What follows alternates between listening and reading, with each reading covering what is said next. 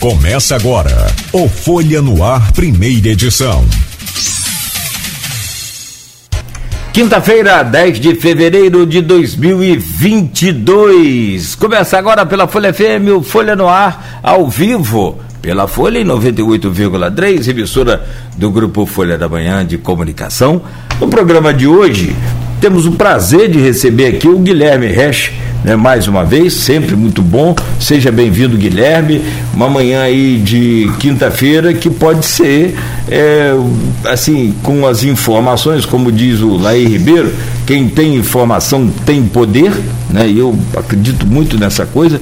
Quem tem a informação correta tem poder. Poder para acertar em tudo na vida, tanto na, na, parte pessoal, mas no nosso caso aqui, principalmente na executiva profissional, né, varejista ou atacadista, seja lá qual for o seu ramo, né, e nós vamos falar justamente sobre isso hoje aqui. Seja bem-vindo, bom dia, muito obrigado mais uma vez, Guilherme. Bom dia, meu amigo. Bom dia a todos que nos ouvem. Prazer é meu de estar aqui. Mais uma oportunidade de retransmitir é, para todas as pessoas, né, Nogueira, informações que podem realmente beneficiar a tomada de decisão. E esse é o papel fundamental é, que o Sebrae possui, não só de transmitir bons conhecimentos, mas de proporcionar ferramentas muito valiosas para que, que essas pequenas empresas tenham realmente um poder de decisão, um poder de sustentabilidade frente a grandes desafios que a gente enfrenta é, com mais assertividade. E aí, se me permite um parênteses, não tem como né, separar a, a, o conhecimento e o poder de decisão né, do, do gestor empresarial do gestor pessoal, uma vez que a maior parte dessas pessoas são é, o, a, as mesmas figuras, né, mas obviamente que com ferramentas muito adequadas precisamos é, é investir para que para que seja mais fácil esse crescimento que está tão difícil né, de, de se alcançar. Não, você não, você está corretíssimo. Eu só citei assim o, o, a distinção justamente por conta, é claro, do, do, do, segmento que a gente vai falar mais, que é o, o, o executivo, que é o profissional. Mas não existe, é, eu, eu, não, eu não acredito nessa história, é, assim, é, eu já fiz muita coisa em rádio, muitos programas diferentes. Aí você muda o estilo de comunicação, os personagens, aquela coisa. Um, um artista de, de, novela e tal. Ali sim, eu até acredito que, na verdade, tem aquela interpretação do cara ali que está fazendo aquele filme, aquela coisa. Ou ele é mocinho ou é bandido, um dos dois. Ou mo, o mocinho é o bandida, mas é, na vida real nossa, não existe dois Guilherme Resch, um do Sebrae e o outro que está aqui né, fazendo dando o que, que, fazendo o que quer na rua. Não, não é assim. Eu acho que é um Guilherme só. Eu, eu, eu penso assim, né? Não, e não, e não tá errado, né? Na verdade, o, o, que, o que todos nós precisamos é de fato nos direcionar melhor para tomada de decisão de forma um pouco diferente, né? E aí quando se fala de empresa, é preciso realmente vestir, vestir a, a, aquela camisa do gestor, né? da pessoa que controla, da pessoa que cuida, da pessoa que, que, que busca por meio de atitudes os resultados. Né? Então, é, mas que vai acabar sendo influenciado pela persona física, não tem jeito. Tenha dúvida, não tenha dúvida. E, e, e, a imagem está diretamente ligada à sua empresa. Não tenha dúvida sobre isso. Né? Você sabe muito bem. Agora, você colocou aí uma coisa, né, um termo muito difícil. Empreendedorismo está difícil. Eu acompanho aqui né, a coisa pelo mundo afora. Tem sim preço de combustível caro pelo mundo, que aqui no Brasil é, é, é, é a coisa é muito complicada por conta de, de, dessa divisão que se criou, né? O, o país está dividido. Agora, o campista, na verdade, eu, eu, fico pensando, ele sempre foi é, acostumado com divisão, desde o Paraíba, que divide a nossa belíssima planície para mim não tem diferença nenhuma da maravilha de Guarulhos, a maravilha da área direita, são todas iguais, né? Para alguns tem, para mim não, pessoalmente não. E mas o Brasil hoje ele está muito dividido entre essa coisa de é, ser a favor do governo, ser contra o governo, e aí vem essa questão da, do investimento. Nos Estados Unidos tem inflação? Tem. Só que o crescimento está é, tá acontecendo junto. Aí é diferente do que está acontecendo no Brasil. O Brasil está com a estag, estagflação, ou seja, aquela coisa que tem desemprego alto, né, pouco ou nenhum crescimento da indústria e, claro, evidentemente que com os preços lá em cima, como a gente conversava aqui antes. Então, em pandemia, tempos de crise, esse crise aí nós já vivemos, acho que desde quando é, eu me entendo por gente. Estagna inflação e desemprego. A minha pergunta é: como empreender neste momento? Bom, vamos lá. Foi ótima, foi ótima a sua introdução, porque de fato, é, é, Nogueira e pessoal, é, existem diversas variáveis, não é? que dificultam é, esse empreendedorismo é, é, sustentável, tá? E aí se a gente pegar por dados históricos, não é só apenas de hoje, né, ou durante a pandemia, que a gente tem aí níveis né, de, de crescimento da concorrência, porque vem crescendo com reposicionamento de mercado ao longo do tempo, é, a preocupação dos pequenos empresários com custos, com despesas, com geração de negócios. Isso já existe, não é durante a pandemia ou pré-pandemia, isso existe é, na história. Todo cenário econômico ele vai haver realmente, independente do seu, do seu é, é, momento de crescimento ou, ou de desaceleração, ele vai sim ter ali um, um, uma concorrência é, muito, muito ostensiva. E aí, quando a gente pega alguns dados econômicos, como taxa de juros em crescimento, ainda com a projeção de um pequeno aumento, isso desacelera os investimentos, isso torna o dinheiro mais caro, câmbio extremamente desvalorizado, então isso compromete de fato Primeiro, uma questão de matérias-primas que vêm para o Brasil de uma forma mais onerosa. Segundo, porque aquelas empresas que podem vender para o exterior acabam preferindo, porque o negócio vai ser mais, mais vantajoso. E isso acaba ocasionando uma, uma disfunção muito grande na variação de preços, ampliando ainda mais a inflação é, alta taxa ainda de desemprego. Por mais que a gente tenha aí uma recuperação é, muito, muito aparente, principalmente no estado do Rio de Janeiro, é, Campos, por exemplo, município né, do norte noroeste fluminense, que, que, que, tem gerado mais aí número de CNPJs, né, número de oportunidades. Então, há um aumento ostensivo também do, do empreendedorismo. E endividamentos e margens de lucro muito reduzidas. Então, é, existem diversas variáveis que elas são é, é, existentes fora da alçada, né? O que, que isso significa? Fora do poder de decisão do pequeno empresário ou daquele indivíduo que quer buscar uma renda por meio de uma oportunidade.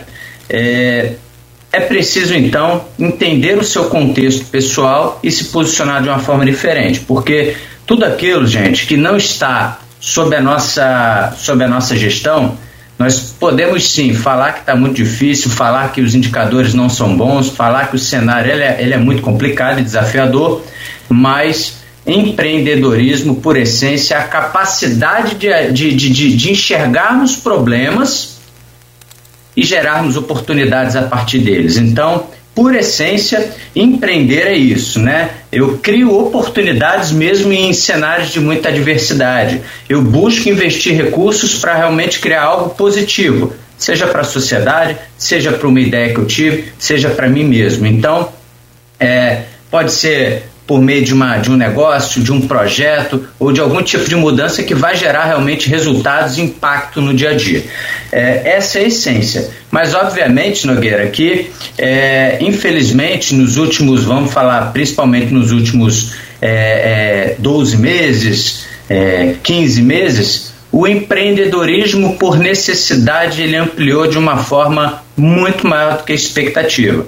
Então, é, para que a gente tenha um empreendedorismo sustentável, uma curva de empreendedorismo sustentável ao longo do, do, do tempo, é, é preciso que essa curva ela, ela, ela mude, né? Que o empreendedorismo por oportunidade ele aconteça com uma velocidade maior do que o por necessidade. Por que, que eu digo isso? Porque se a gente tem realmente é, postos de trabalho ainda em falta, níveis de, de investimento muito ainda muito conservadores, não vou dizer que, que não voltamos a investir, voltamos, mas ainda de uma forma muito conservadora, porque o dia de amanhã ainda é muito incerto e obviamente que qualquer empresa que vá colocar seu capital em risco precisa ter uma cautela muito grande. E essa cautela muito grande acaba perpassando também pela tomada de decisão de aumentar o corpo funcional, que na maior parte das pequenas empresas, compromete aí cerca de 40% do orçamento do negócio. Né? Então, a folha de pagamento, ela de fato é algo que custa muito caro para o pequeno, pequeno empresário. E aí a gente tem a busca pelo empreendedorismo. E foi o empreendedorismo que de fato trouxe um cenário realmente de é, é, possibilidade de geração de renda, seja na venda de um produto, seja na prestação de um serviço, por meio de algumas habilidades técnicas, muitas pessoas estão se redescobrindo quanto indivíduos e quanto produtivos. tem outros que infelizmente certamente é, estão por uma, uma grande necessidade assim que tiverem uma oportunidade de, de ter um emprego fixo, estável, lá com a sua carteira de trabalho, é, eles vão buscar isso e isso é extremamente legítimo. Então, o empreendedorismo, de fato, ele, ele, vem, se trans, ele vem se mostrando a grande válvula de escape é, para geração de renda, para recuperação econômica e, como consequência, é, ao longo desses meses, é, buscando também ali é, incentivos para a manutenção da, da geração de empregos.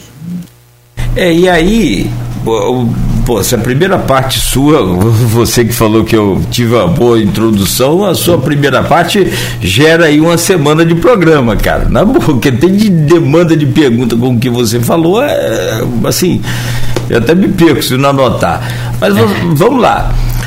É, é, é, existe diferença no resultado final de quem busca o empreendedorismo por necessidade, do tipo assim, é caindo que se levanta, é, na, é, é tropicando que se, se vai para frente, ou é, é, se existe diferença nesse resultado de quem empreende por necessidade ou, ou vai morrer, ou por quem empreende por visão? Existe algum diferencial no final? Bom, vamos lá. Por essência, Nogueira, assim, o, o brasileiro é aquele que empreende na raça. Nós somos um povo extremamente criativo, é, empreendedor, mas falta algumas características de gestor empresarial, mesmo no pré, é, na, na, na pré-formatação de um negócio, que é, o, é, um é dos momentos mais importantes é, para que se defina ali onde se quer chegar, é, qual o modelo de negócio vai atuar é, que é a estruturação de um plano de negócios, né, é, formatado de uma forma é, bem, é, bem clara e, e, com informações extremamente é, acessíveis para que esse, é, esse futuro empreendedor entenda é, qual mercado ele vai se posicionar, quem é o público-alvo dele, quais são os concorrentes, quais são os recursos que ele precisa ter na mão para de fato gerar algum resultado positivo e em quanto tempo ele vai gerar esse resultado positivo. Porque é, quando a gente, a gente tem um bom planejamento, a gente consegue suprimir é, diversas é, é, é variáveis que fazem com que esses pequenos negócios eles não tenham a longevidade que gostaríamos. E aí tem alguns dados né, de pesquisa que são pré-pandemia, inclusive, eu acho que é muito importante falar e frisar isso, porque é obviamente que ao longo dos últimos dois anos nós já vamos completar, já estamos completando dois anos de pandemia, né? É, é, agora no próximo mês, no Brasil principalmente, com, com a reclusão social, com lockdown, com, a, com um novo momento, um novo mercado. Só que antes mesmo da pandemia a gente tem alguns dados interessantes. Então, antes mesmo da pandemia, a gente já tinha 73% é, de pequenas empresas né, é, já com dificuldades financeiras. Tá? É, 80% é, ao longo desse período né, de 2020 a 2021 é, já registravam uma queda no faturamento ali na casa de 25%. Então, o que, que isso significa? Significa que o problema ele já existe já antes mesmo da pandemia, de planejamento, de entendimento sobre fluxo de caixa, de entendimento sobre ponto de equilíbrio do negócio que é exatamente o quanto ele precisa gerar para que ele seja equilibrado e consiga é, é, é, é, cumprir com suas despesas e custos, sejam fixos e variáveis no negócio. E outro dado que é muito importante: cerca ali de 50% a 60% já possuem algum tipo de dívida em aberto ou em atraso. Então, assim, é, o endividamento já existia e ele foi realmente mais acentuado ao longo da pandemia, é extremamente é, legítima essa questão, uma vez que a reclusão social é, fez com que a maior parte dos negócios ficasse impedido de, de gerar realmente o seu o, é, de, de, gerar faturamento por meio da, da sua empresa. Então, isso gerou uma dificuldade ainda maior para aqueles que já tinham dificuldade. Voltando à sua pergunta, quando, empreender, quando o empreendedor ele cai é, nesse ambiente é, por grande necessidade, via de regra, este planejamento ele não acontece. Ele acaba sendo, é, alguns acabam fazendo ao longo de sua jornada. Beleza, também é positivo mas infelizmente ele não acontece. Muitas dessas empresas elas acabam sendo abertas, gerando algum tipo de, de, de atividade que pode vir a se tornar insustentável ao longo do tempo se esse indivíduo, se essa pessoa, se esse bravo guerreiro empreendedor, né, assim que a gente tem que chamar eles, é, não se organizarem e entenderem exatamente qual qual, qual, qual o custo é, e a despesa realmente que, essa, que esse negócio possui, quais são a, as entradas de faturamento, quem é o cliente, com quem vocês estão lidando, qual o mercado, qual o segmento, como é que está o modelo de comportamento, né, seja econômico, seja do consumidor, aonde você está inserido. E aí esses dados são importantes porque eles trazem algumas questões, né, que são Estou tendo lucro ou prejuízo nesse negócio que eu estou fazendo? Para onde está indo o meu dinheiro? Né? Muita, essa é a pergunta acho que mais recorrente nos nossos atendimentos. Eu me esforço diariamente para gerar uma atividade, eu atendo, eu vendo meu produto ou meu serviço e eu não consigo enxergar para onde está indo meu dinheiro, porque não sobra, não sobra no bolso. E obviamente que o poder hoje aquisitivo e de compra ele já está ainda mais reduzido por conta da inflação alta. A gente comentava né, antes aí de, de entrar no ar que, que o, quilo, o quilo do café já está chegando aí na casa dos 40 reais, né? um produto extremamente popular. Então outros produtos mais estão com preços elevados, causados por essa inflação que foi realmente muito, muito ostensiva ao longo dos últimos meses e isso compromete a renda, compromete o bolso. E aí faz com que a gente enxergue ainda menos o dinheiro que está sendo gerado. E aí, outra pergunta chave é: quanto se precisa vender dentro do mês para fechar as contas em equilíbrio? E aí, não tem jeito, Nogueira, só vai conseguir responder isso realmente tendo ali bons controles, tendo entendimento sobre contas a pagar e contas a receber, é o que está entrando e o que está saindo. Aí Aí é que tá, vem a, a, a acho que a, a, o X da questão, aquela coisa do, do milhão. É, principalmente com a inflação e o desemprego, essa coisa acontece muito. Campos gerou. É, Campos, eu sou apaixonado por Campos, porque Campos tem uma, uma, uma autossuficiência, tem uma força, é uma cidade extremamente pujante. É, eu apresento Campos para as pessoas que não conhecem, assim, de forma fantástica. Claro que problema político, essa coisa de rua, de lâmpada queimada, ou já acabei de pedir aqui até o secretário se ele pode trocar umas lâmpadas aí que me pediram. Mas tem em qualquer lugar, isso vai ter sempre, a cidade é rica ou pobre, sua, São João da Barra aí tá cheio de dinheiro no caixa da prefeitura e a cidade esburacada e com lâmpada queimada. Isso não, não é o caso aqui, nós estamos falando de é, também, claro, que implica no comércio também, claro, não está tão desassociado assim, mas é, direto no caixa do cidadão que monta o seu negócio e quer viver ou sobreviver daquilo. E aí a gente, a gente vai colocar o Sebrae é nessa conversa, claro, você está falando pelo Sebrae, mas com sua é, é, expertise no assunto. Eu conheço, e você também muito mais, é, várias pessoas que montaram um negócio agora por conta do desemprego. Alguns estouraram aí na, nas redes sociais e, e venderam, estão vendendo e agora começaram a crescer. É um problema. Um problema satisfatório, né? Porque eu estou crescendo e crescendo muito, eu vou chamar alguém para me ajudar, vou chamar o Sebrae, vou enfim, aí entra você explicando. Agora, por que, que grande parte dessas empresas, talvez micro ou média empresas, não sobrevivem ao primeiro ano? E tem um exemplo, cara, muito, muito, muito, muito clássico. Acho que nós falávamos sobre isso também até outro dia.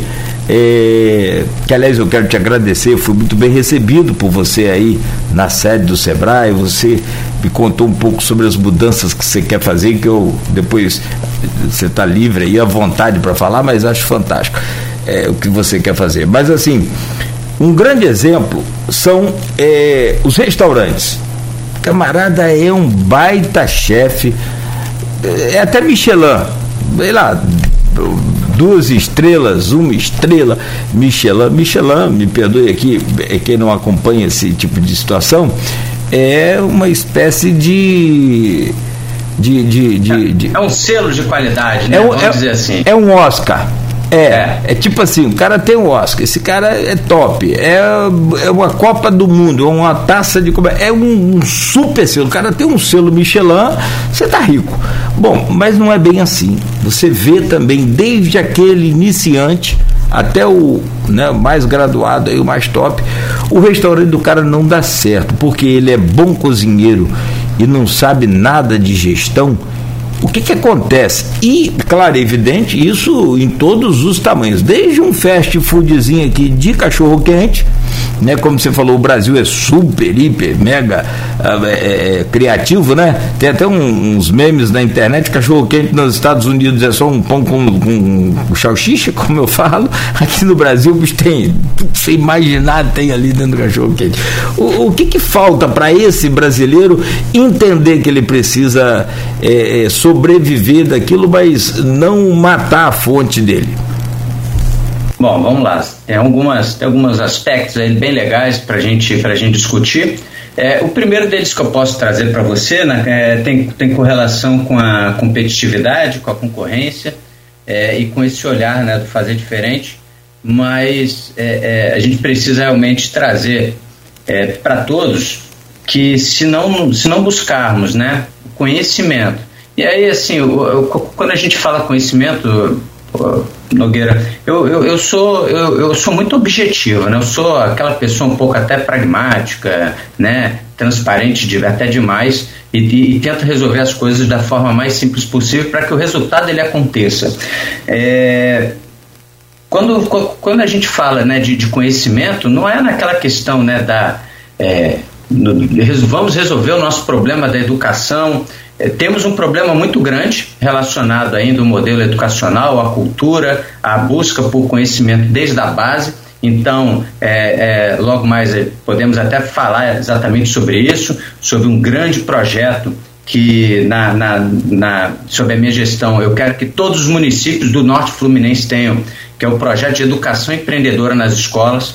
É, temos os nossos grandes municípios da região já em tratativas avançadas comigo, é, com o time Sebrae, para que a gente realmente comece a falar sobre empreendedorismo, comportamento, atitude desde a escola, desde a garotada, porque aí sim a gente vai fazer com que é, o futuro o, o, o futuro empresarial da região onde a gente está situado seja um futuro empresarial com muito mais possibilidade de atingir sucesso porque eles de fato vão aprender desde o início de sua jornada é, quais são as atitudes e comportamentos que fazem do empreendedor ter sucesso. Isso não quer dizer que eles serão, mas isso realmente facilita muito essa, essa jornada. E aí, é, somente, somente em Campos, por exemplo, nós tivemos aí cerca de oito, pouco mais, né, de 8 mil CNPJs formalizados em 2021. Se a gente abrir aí para outros mais municípios, como São João da Barra, São Francisco de Itabapuana é, e, e, e, mais municípios aí é, vizinhos, a gente já está falando de, de mais de, de 9, de 10 mil CNPJs abertos aqui nessa mesma região. Então, são regiões que se correlacionam de uma forma bem, é, é, é bem grande. Então, Isso é competitividade, isso é concorrência. Se temos muitos CNPJs abertos, obviamente que eu não estou dizendo aqui a quantidade que foi fechado nesse período, mas é, é, significa que, de fato, nós temos mais produtos, nós temos mais serviços, nós temos mais atividade empreendedora é, circulando no mercado. E se esse empresário, se essa pessoa que buscou, mesmo que por meio de uma grande necessidade momentânea, não buscasse diferenciar, até vendendo seu hot dog, e aí até me remete aqui Rapaz, esse negócio de, de, de, novela, né, que a gente assiste com família, eu lembro até hoje, né, o hot dog do Félix, né, aquela novela, então é, é, tem que criar o hot dog do Félix, né, tem que criar um modelo que seja realmente marcante, que seja diferenciado seja qual for a atividade que venha desenvolver. Pode ser é, é, é, vendendo um produto, independente de qual seja, pode ser prestando um serviço, é preciso realmente se diferenciar e buscar qualidade. Voltando um pouquinho ao que você falou sobre por que, que esses negócios realmente eles não são sustentáveis e acabam fechando é, curto, no curto e médio prazo. Justamente porque eles não tiveram planejamento básico daquela atividade. E quando eu falo de planejamento básico, é o básico mesmo. É entender exatamente quanto está tá se gastando para fazer esse negócio acontecer e o quanto se está gerando de resultado, de faturamento, de dinheiro por meio das vendas. Esse equilíbrio de despesas versus receitas, ou invertendo de receitas versus despesas, né? Porque no balanço a receita vem primeiro. Esse equilíbrio vai fazer com que o empresário entenda aonde ele precisa atacar os custos e as despesas dele estão mais altos do que o necessário, do que ele comporta, porque está difícil gerar negócio? Esse foi um dos principais problemas atacados ao longo da pandemia. Se e, e em qualquer segmento, em qualquer porte, grande, média, pequena, microempresa, qualquer empresa ao longo dos últimos dois anos teve que fazer um raio-x mesmo, né? Teve que ir dentro do negócio, lá na, no fio da navalha, para entender aonde ele poderia cortar despesa e custo, porque a geração de caixa estava comprometida, né? Eu não consigo vender para tantos clientes, eu estou com o meu estabelecimento prejudicado, eu estou com a atividade econômica é, é, praticamente paralisada, eu preciso cortar aquilo realmente que é supérfluo, que não é necessário, que está me tomando realmente é, recursos de uma forma muito, é, é, muito grande. Então, é, itens básicos como lucro pretendido, o mínimo de faturamento necessário, quais são os custos, precificação desse produto ou desse serviço, são itens de gestão financeira que não são planejados e não são realmente bem definidos e fazem com que esse negócio quebre. Único exclusivamente porque, se eu não sei o meu fluxo de caixa, eu não consigo entender qual o meu famoso capital de giro necessário para a manutenção da minha empresa, para o meu negócio estar tá gerando. E aqui, para quem nos ouve, o capital de giro necessário nada mais é do que dinheiro no caixa, dinheiro disponível para vocês cumprirem é, é, despesas básicas, né? como pagamento ali de de um fornecedor, compra de uma matéria-prima, pagamento de despesas fixas da empresa para que ela consiga se manter ativa e ainda tenha a oportunidade de fazer com que vocês é, comprem mais produtos, prestem mais serviços e sejam assim é, é, equilibrados ao longo de um determinado período. Só mais uma pergunta curta: como o Sebrae entra aí nessa situação?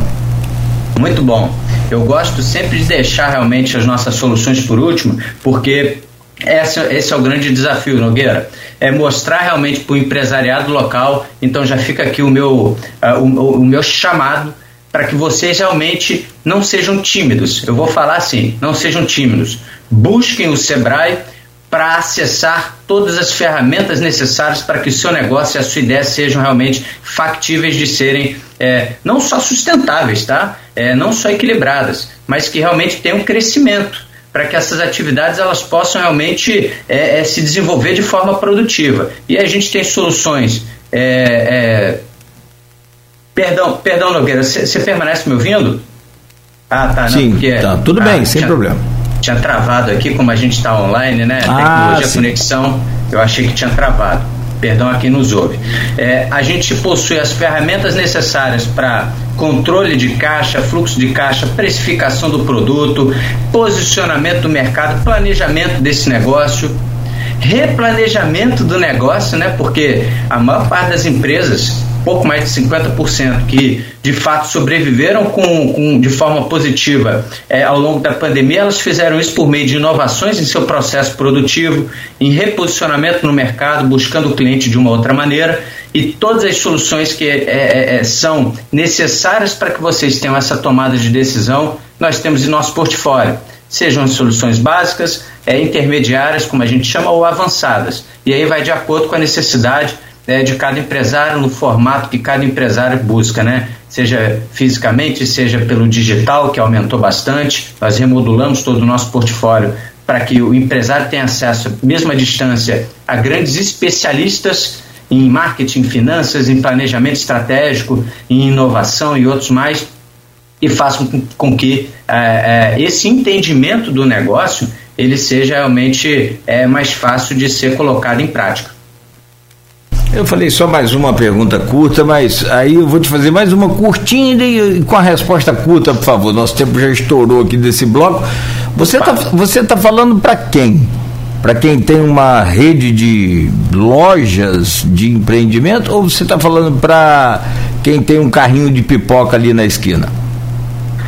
Nesse momento extremamente democrático, estou falando para todos aqueles que empreendem. Na, na, as soluções Sebrae de atendimento, elas vão atender desde aquele que está planejando o negócio, que se formalizou como microempreendedor, ou até mesmo aquela empresa extremamente já estruturada, que fature, que tenha faturamento né, dentro do teto do Simples Nacional, para buscar as nossas soluções com muita transformação e valor agregado. Então, é, é, usualmente, sem alongar, é, a sociedade é, confia, acredita muito na nossa posição, muito para quem está iniciando, muito para quem tem um negócio ali é, ainda em formação. Mas eu afirmo a todos os empresários que nos ouvem, Nogueira, que nós temos soluções que de fato vão ampliar o resultado daqueles que já possuem grandes estruturas, grandes negócios, que já possuem é, é, um caminho já bem delineado e que de fato também precisam de um apoio, precisam de uma solução é, que, que mude o direcionamento e que faça com que esse crescimento que vem sendo muito comprometido ao longo do tempo seja ampliado por meio de ferramentas e, e, e de, e de informações é, muito assertivas. Bom, Guilherme, tem várias perguntas aqui no streaming do Face, o pessoal já deixando aqui. Vamos fazer uma, uma rápida pausa aqui no programa. Eu vou pedir licença a você e aos ouvintes para a gente faturar rápido aqui, fazer um intervalo e na sequência, inclusive, a gente traz algumas dessas políticas. É, e tem até pergunta aqui para político, cara. Não. É. Daqui a pouco a gente volta dentro de instantes aqui no Folha no Ar, ao vivo conversando com o Guilherme Resch, coordenador regional do Sebrae Norte Fluminense. Rapaz, enquanto você vai falando, a gente vai lembrando aqui dos grandes exemplos, dos bons exemplos né, que tem. E um deles, eu falei sobre a questão de restaurante, fast food, mas se você perceber, tem uma rede de drogarias em Campos, que é a drogaria Leopoldina é amigo da gente aqui, acho que esse cara é muito fantástico, eu sou fã dele. Ele já me entregou muitas das vezes remédio em casa, eu nem o conhecia, imaginava que ele era o dono da drogaria e hoje ele tem 11 drogarias em Campos. E por que drogaria? Eu mesmo me respondo, porque a concorrência é praticamente desleal com essas multinacionais aí, com essas mega redes né, que foram implantadas em campos aí nos últimos anos.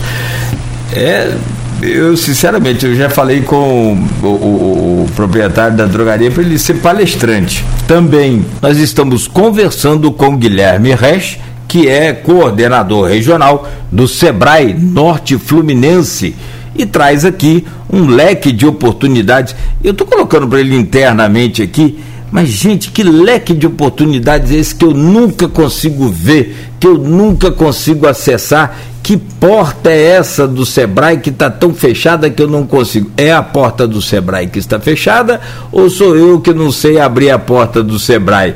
Essa é uma boa, né, Guilherme? Para você responder. E o tema desse bloco é, na verdade, uma pergunta. Que aí a gente vai, como disse o Guilherme, surfar nessa onda aí loja física ou virtual, ou as duas, em que empreender nesse momento em que está tudo muito novo, está tudo muito modernizado rapidamente. Já vem modernizando né, há muitos anos, mas claro que agora foi meteórica a modernização. Meu caro Guilherme, orienta a gente aí a abrir essa porta do Sebrae, naturalmente, e fala um pouco sobre essa questão de loja física, loja virtual, vamos falar nesse bloco, e também tem as perguntas aqui dos internautas. Ótimo, vamos lá, vamos lá, meu amigo. É, primeiro, é, é, eu gostaria aqui de, de, de registrar para todos que nos ouvem que as nossas portas elas estão literalmente abertas. É, nós temos a nossa, a, a, o nosso escritório regional, né, aqui baseado em Campos. É, temos também uma sala de atendimento é, fixa em Macaé e mais, já trazendo para o ensejo do assunto, nós fazemos todo o nosso atendimento também pelo meio remoto, pelo meio digital, seja por telefone ou pelo WhatsApp ou por mensagens. Então, é, anotem aí já para ficar, já para ficar registrado o nosso telefone, né, para que esse acesso, para que essa porta ela fique realmente 100% aberta a todos. Então, é o 22, né, 2734 0765. Repetindo, 2734-0765. Esse é tanto o telefone da nossa base escritório regional em Campos, quanto o nosso WhatsApp. Então, se vocês anotarem, é, gravarem esse nome, esse número na agenda de vocês, vocês já enxergarão esse mesmo número nas mensagens de WhatsApp. Vão fazer contato com toda a minha equipe e aí vão realmente ter esse caminho extremamente aberto, tá, tá Nogueira? Com agendamentos de atendimento, com informações qualificadas de todos os nossos analistas, para que essa tomada de decisão e essa, esse acesso pelas soluções adequadas seja rápido, seja fácil, que vocês realmente tenham essa oportunidade. É, trazendo para o assunto né, dessa integração ou desse posicionamento de mercado é, entre, ora, é loja física, é, é ambiente digital, é os dois? É um ou é outro?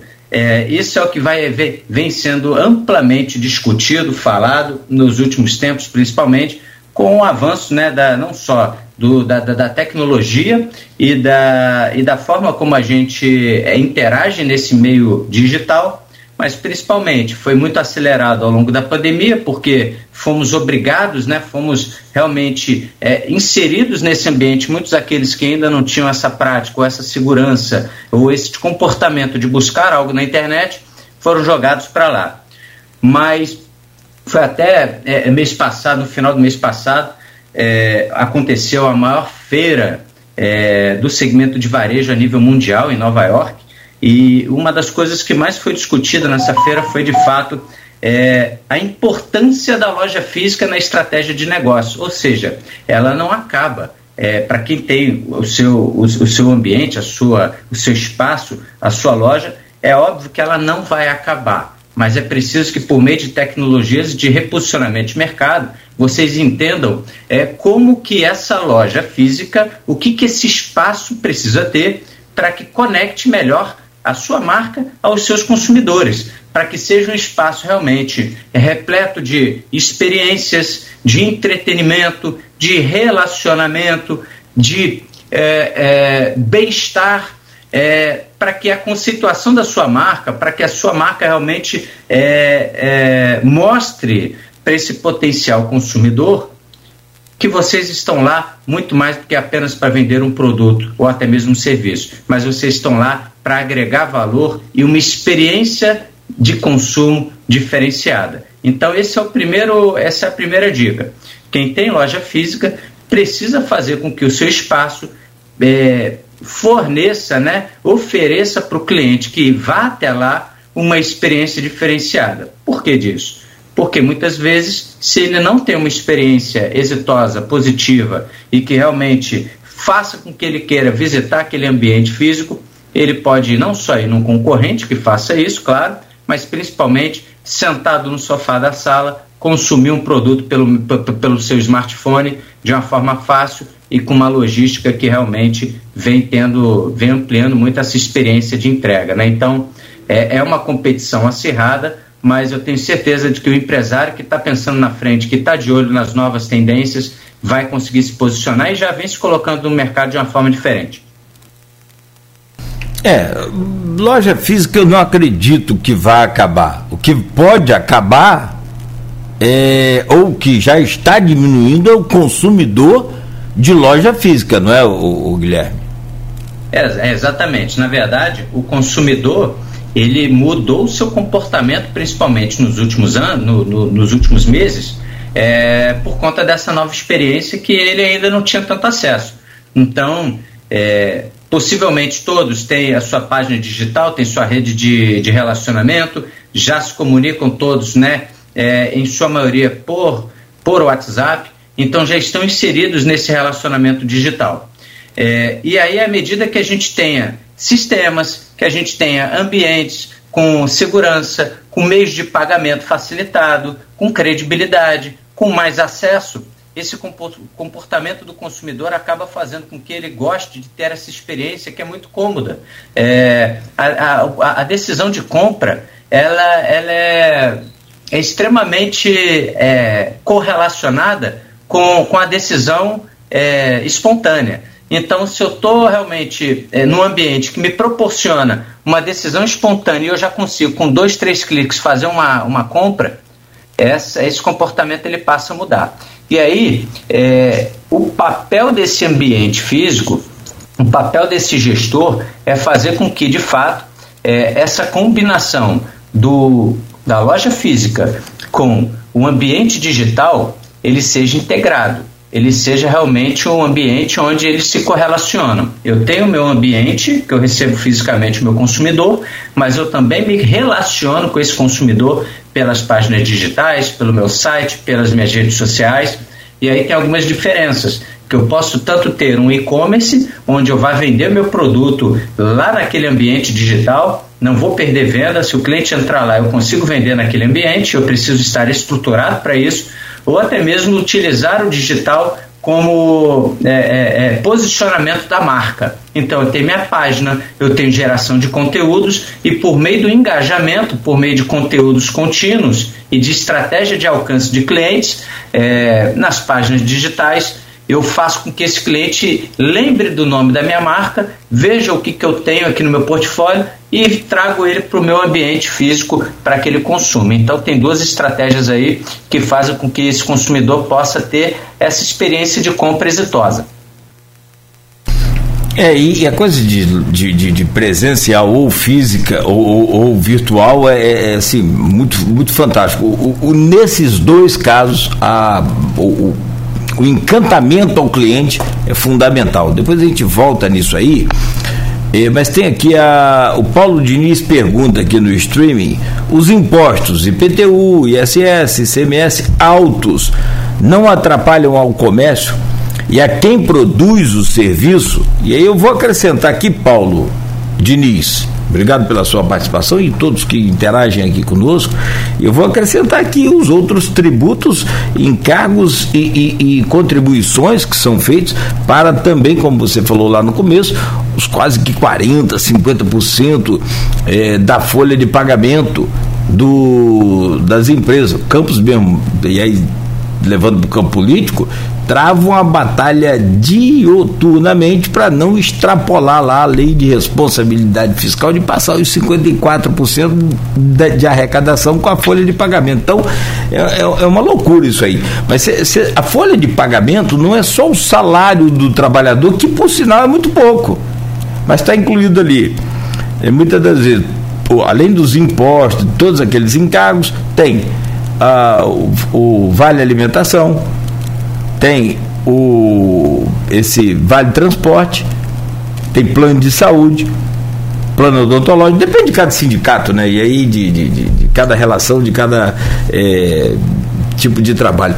Como é que é essa pergunta do Paulo aí?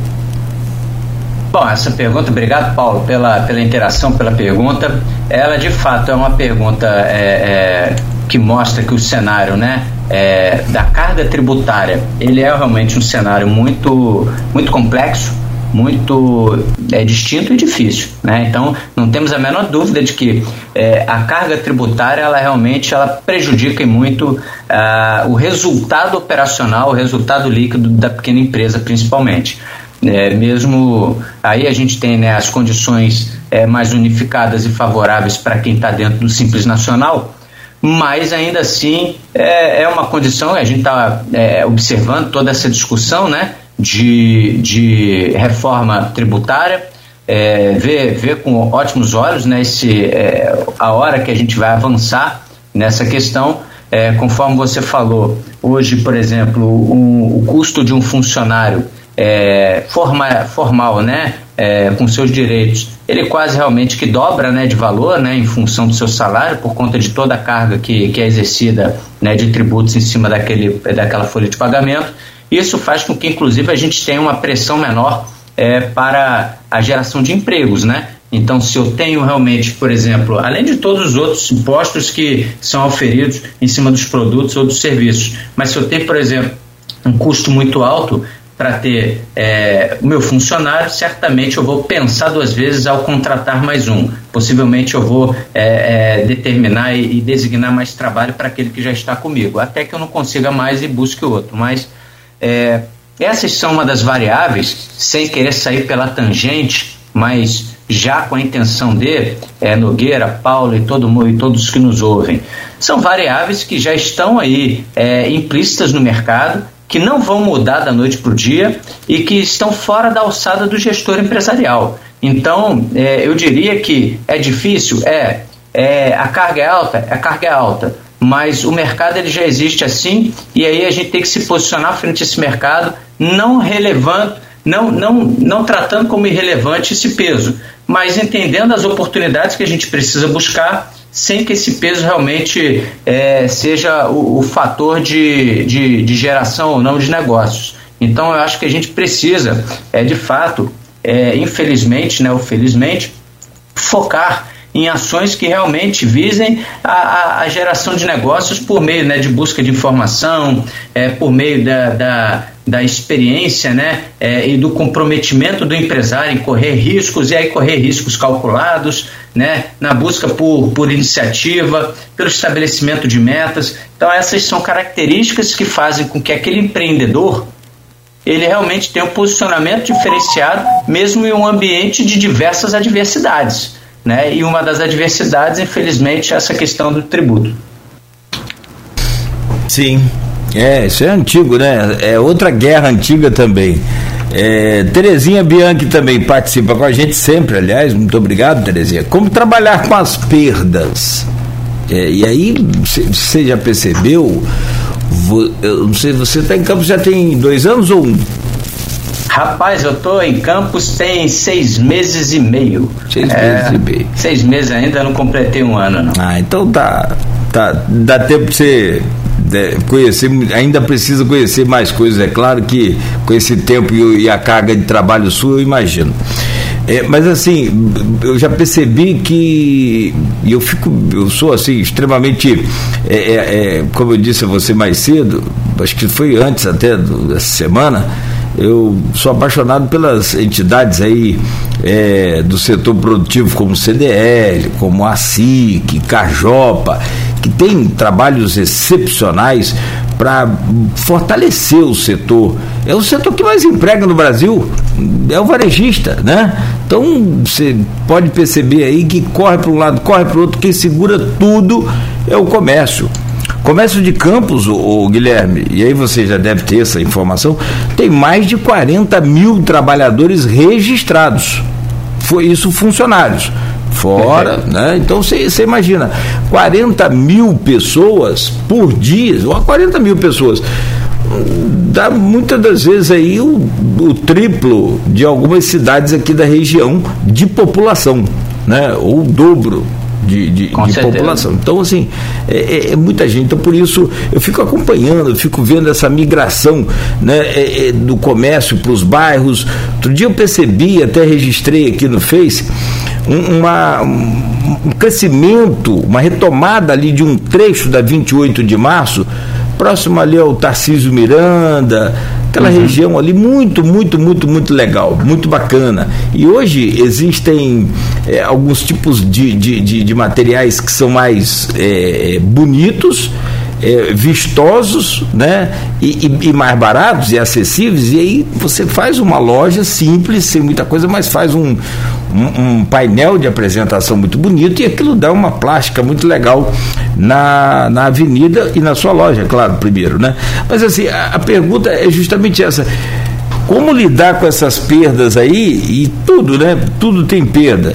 Mas, por exemplo, hortifruti é um setor bem complicado. E vale a pena ter estoque? É a pergunta da Terezinha Bianchi. Vamos lá. Obrigado, Terezinha, pela interação. É, a gente precisa lidar com perdas de uma forma gerenciável. Né? E aí a gente só vai conseguir gerenciar perdas, gerenciar qualquer que seja o recurso que está ali em desperdício, e aí pode ser, é, é, de acordo com cada modelo de negócio, tendo planejamento do controle, não só da produção, como, como dos processos produtivos. Então, é, é preciso realmente é, olhar para o seu modelo de negócios, olhar para os seus processos, né, para identificar por meio deles aonde é possível é, ter uma, um gerenciamento produtivo é, mais é, com, com a qualidade maior. E aí a gente tem é, consultorias, por exemplo, que são especializadas né, em produção e qualidade, em melhoria de processos, que fazem com que eu coloque um especialista para entender o seu modelo de negócios e, e, e desenhe com você ali é, um plano de ação para que o desperdício ele seja eu não vou dizer evitado, porque o desperdício muitas vezes ele é quase não é, é, é impossível de se evitar ele em 100%, mas que ele seja realmente minimizado e faça com que você tenha resultados é, é mais positivos por meio dele. É, a segunda pergunta a respeito do estoque. É, a organização e o controle do estoque ela vai depender também é, do, do ciclo operacional, principalmente financeiro do seu negócio. Então, é preciso ter um entendimento muito grande do, de qual ciclo de, de, de operação que sua empresa possui, qual, qual o prazo mínimo, qual o prazo médio de giro de estoque que a sua empresa possui. Esses são indicadores financeiros que quem tem estoque precisa estar oferindo é, constantemente para, inclusive, entender qual o produto que sai mais, qual o produto que sai menos, qual a velocidade que esse produto fica parado no meu estoque, porque lembrando estoque é recurso financeiro, estoque é dinheiro, em, é dinheiro parado, paralisado. Então, muitas vezes, é, esse olhar de gestão da organização e do controle do estoque de uma forma bem, bem assertiva vai fazer com que vocês tomem a decisão, por exemplo, de fazer uma campanha promocional e aí diminui um pouco a margem de lucro, mas ganha em quantidade e gera dinheiro para o caixa. Isso vai fazer com que a tomada de decisão naquele momento presente ela seja uma tomada de decisão realmente mais fácil, porque dinheiro em caixa faz com que vocês realmente consigam é, fazer os seus pagamentos e seus investimentos com mais tranquilidade.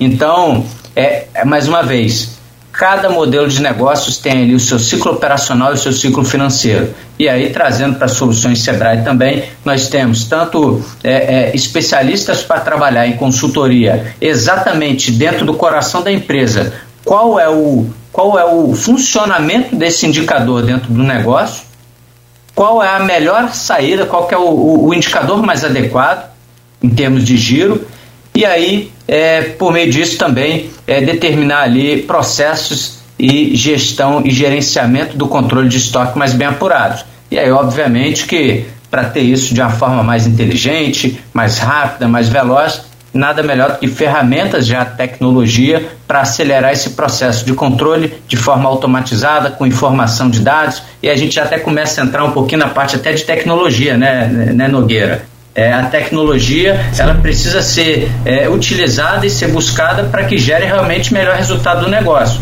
Não adianta adquirir um software, um sistema, ter ali um, um, um controle rebuscado se o entendimento sobre o funcionamento sobre essa tecnologia ainda não foi realmente é, é, bem, bem definido. E buscar por meio dela a análise de dados, né? que aí é, é outra parte aí de, que vem crescendo bastante é, nas grandes, médias e pequenas empresas. É, e eu acho muito legal essa coisa. Ontem nós conversávamos aqui com o, o, o Henrique da Hora professor do IFE, presidente né, da Tec Campus Incubadora e diretor também do Centro de Inovação, o Embrap. Então, assim, foi muito, muito, muito bacana ontem sobre essa questão de, de, de, de tecnologia para o comércio, tecnologia para a vida do cidadão. Chegou um momento que ele disse aqui que um, um, um smartphone hoje tem mais capacidade de processamento de dados do que o computador que ajudou a, levar o homem à lua. Olha que coisa impressionante. É fabuloso isso, é fabuloso. Isso é fabuloso. A tecnologia, ela de fato, é, é ela tem uma velocidade de transformação que está fora do, do, do, nosso olhar. E é óbvio que é, muitas das tecnologias ainda é, de forma um pouco distante né, da nossa tomada de decisão para aquele pequeno empresário, o varejista, para quem tem a loja, para quem presta o serviço, ah, a tecnologia está distante. Mas não, existem já é, ferramentas que já estão sendo construídas e se beneficiando dessa evolução tecnológica para fazer com que o empresário, porque o pequeno empresário, ele realmente faça uma transformação é, dentro, da sua, dentro do seu modelo produtivo. E, e é, é, imprescindível estar atento a isso, né, né Nogueira? Porque é, nos tempos atuais, um exemplo muito básico, né? Claro que tem negócios que ainda têm seu gerenciamento, dão certo, e a gente está aqui longe de dizer que estão errados, né? Está dando certo, é, é, o, é, é o famoso time que está ganhando, não se mexe, mas até o time que está ganhando, ele precisa de um ajuste, ele precisa de um novo investimento, ele precisa de uma nova, de, um, de, uma, de, um, de, um, novo direcionamento para ganhar com, de, de uma forma diferente. Então, é, tem boas tecnologias para controles financeiros, para gerenciamento de recursos de caixa, para alcance né, de mercado é, pelos meios digitais, por exemplo. Então, é preciso se apropriar muito bem delas para que o negócio ele comece a ter esse reposicionamento sobre aquilo que a gente falou no início desse, é, dessa conversa, né, que é o reposicionamento do físico para o digital. E aí, por meio realmente de ferramentas de tecnologia, é, vai ser possível cada vez mais atingir o consumidor que está lá, né? A verdade é essa. Não é uma transformação única e exclusivamente por vontade própria da empresa. A empresa ela tem que se posicionar aonde o seu consumidor está. E se o consumidor hoje está em maior quantidade ou está com maior velocidade dentro de um ambiente virtual ou digital, a empresa não pode ficar para trás e precisa ir até lá e se conectar com ele. Guilherme, tem nada a ver com, com, com, vida pessoal, mas vamos lá, só para a gente saber aqui do, do conhecimento é, é, é, pessoal, que é da experiência pessoal ou não. Você tem mais ou menos de 40 anos? Eu? É. Eu tenho 35 anos. Caramba, só eu que fico velho, eu acho que nesse mundo, sabe? Cara, não, é porque eu. Eu Tô ficando também, já perdi o cabelo. Ah, não, você tem nada a ver, que tem nada a ver, pelo amor de Deus. Paulo Zulu também, não tem cabelo, o cara é o galã lá, mas não tô dizendo que você é parecido com o Paulo Zulu, não, vai se empolgar, não, hein? É. Não, outra até brincava, é, outra até brincava com você. Mas olha, veja só, eu tenho 51 anos, eu sou de Italva e meu pai foi dono de venda, venda, venda, era venda, não era, mer, não era mercadinho, não era. É, e, e, e, tinha também a quitanda. Quitanda. Do seu. Agora eu esqueci o pai do Edilson, esqueci o nome dele. Ah, meu pai. Me, me, me fale o nome dele aqui. Mas tá, tinha a quitanda tinha a venda, aí depois veio mercadinho, mini mercado, supermercado. Aí os caras inventaram um tal do é, é, supermercado onde você entra, escolhe as suas coisas, bota no carrinho, paga e vai embora. Ah, isso foi uma resistência muito grande no, no mundo inteiro por parte de muita gente. É, eu, por exemplo, eu fui caixeiro. Esse serviço hoje não existe. Existe serviço de açougueiro, claro. Ninguém chega lá e vai desossar o boi para cá. Isso tem um cara específico. Mas o caixeiro era o cara que pesava o arroz, o feijão. Passou do tempo que margarina era vendida naquela lata de, de 18, 18 quilos. É igual essa que você compra tinta hoje aí. Vou tapar aqui que eu fico. Não tenho vergonha da minha idade, não, tô brincando. Tenho essa vaidade, mas não assim. É, e não pinto o cabelo, não, como disse a Luísa. tá no natural. É, diz ele que eu pinto, mas não pinto, não. Bom, mas vamos lá. Cara, assim, o comércio de campos, ele, ele eu, eu, sinto uma, e aí lá vai o Edivar Chagas agora, Júnior, o Edivazinho, que você esteve lá, por sinal, na CDL agora recentemente. Esse, esse Edivar é um, é um figura. Eu sou fã do Edivar, eu adoro ele o Edivar. É, é um grande entusiasta. Rapaz, esse cara é ligado em 380, porque tem 220, né? Que é aqui no estado do Rio, algumas cidades e alguns equipamentos, 220. Mas em Brasília, por exemplo, a tensão lá é 380, você sabe? É um negócio muito legal. Não quer dizer que muda nada no, no, no só os aparelhos que precisam estar né, nessa fase aí de, de AC. Bom, mas aí é, o, o Edivar é ligado assim, 220 em 380. O cara é muito, muito, muito, muito. É, é, hiperativo, ele não para. Você chega perto dele, conversa uma coisa, ele já resolve, já parte para outra e já vai e a coisa funciona. É, isso aí. É ou não? Então, é. mas é, eu, eu, vejo ele e tantos outros. Bom, claro, claro, evidente o trabalho sendo feito, mas com muita dificuldade de encaixar aquele cidadão que está ali, é, com a sua loja há 50 anos, há 40 anos, há 30 anos, como tem muitos aqui em Campos, muitos e bem-sucedidos empresários, mas que não, não migram pro, pro digital. O que que o Sebrae, o que que você pode dizer para esse cidadão? Pode continuar ali, ele vai continuar vendendo, ter a venda dele, ou tem uma outra solução viável que você consiga convencê-lo?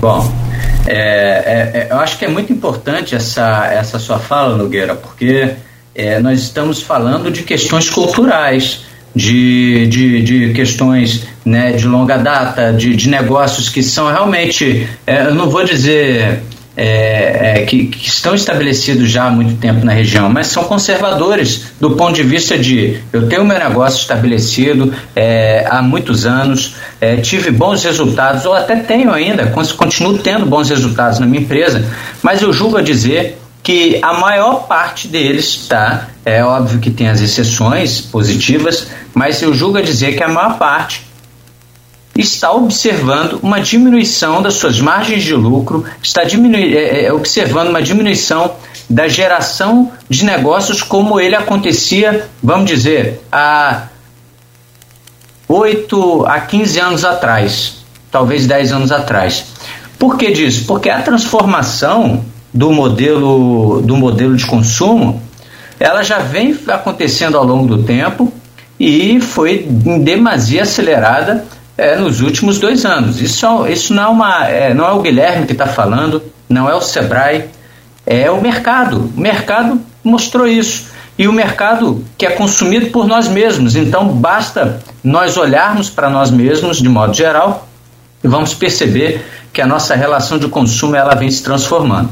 E aí, é, o, que eu, o que eu posso dizer é que o empresário que ainda tem esse, esse receio, né, porque aí é, é, tem uma questão de receio, de medo, porque um processo né, de readaptação, um processo de reposicionamento de mercado, um processo de inovação dentro, dentro do negócio, e aí vale aqui eu frisar, até para pro, pro, pro, pro, nosso amigo, né, professor Henrique da Hora, não, não brigar comigo depois, não, tô, não estou aqui falando é, da inovação, né, do ponto de vista de é, buscar algo novo, né, de buscar uma tecnologia ou buscar alguma solução realmente inovadora por essência, mas a inovação no pequeno negócio, de fato, é ele se transformar em algum aspecto dentro do seu modelo.